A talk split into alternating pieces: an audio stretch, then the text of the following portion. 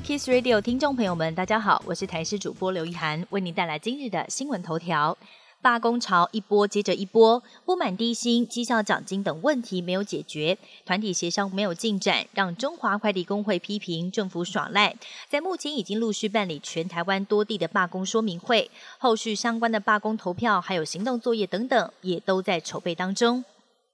天气方面，寒流大举南下，还伴随偏强的东北风。今天气象署针对部分地区发布了路上强风特报，甚至基隆还有招牌被风吹了下来。预估接下来越晚温度还会越低，最冷的时间点落在星期四晚间到星期五的清晨。而气象专家贾星星也发文，低温再晋级，台北站最低温大约只剩下九点五度，苗栗以北空旷地区还有花东纵谷等地区有机会出现八度或者是以下的低温。十二月二十一号深夜到十二月二十二号清晨，包括太平山、拉拉山还有雪霸都有机会降下雪或者是冰线。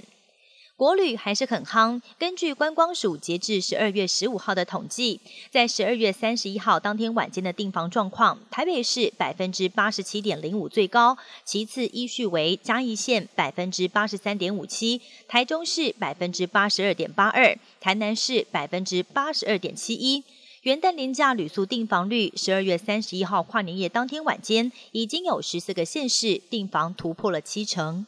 国际焦点：也门的胡塞组织多次袭击经过红海的船只，多国组成安全倡议联盟，在红海进行联合巡逻，要捍卫航行的自由。英国派出了防空驱逐舰“钻石号”来协防。十六号曾经用海毒蛇飞弹击落可疑的无人机。由于商船绕行非洲好望角，让船期必须要多十四天，国际海运费也因此暴增。全球油价在过去一周也被推升了百分之六。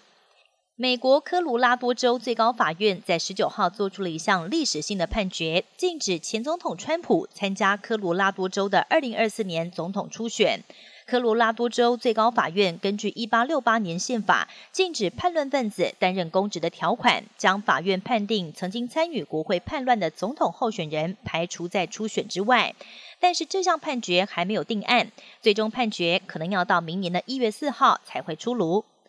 搜寻引擎龙头 Google 跟全美各州还有消费者达成了反垄断和解协议。Google 同意支付七亿美金，相当于是台币两百一十九亿元，并且修改 Play 应用城市商店的规定。Google 被指控对安卓系统的 App 分销施加不合法的限制，以及对城市内的交易收取不必要的费用，借此向消费者超收费用。但 Google 否认 Google Play 的商业模式存在不当的行为。以上新闻由台视新闻编辑播报，感谢您的收听。更多新闻内容，请锁定台视各界新闻以及台视新闻 YouTube 频道。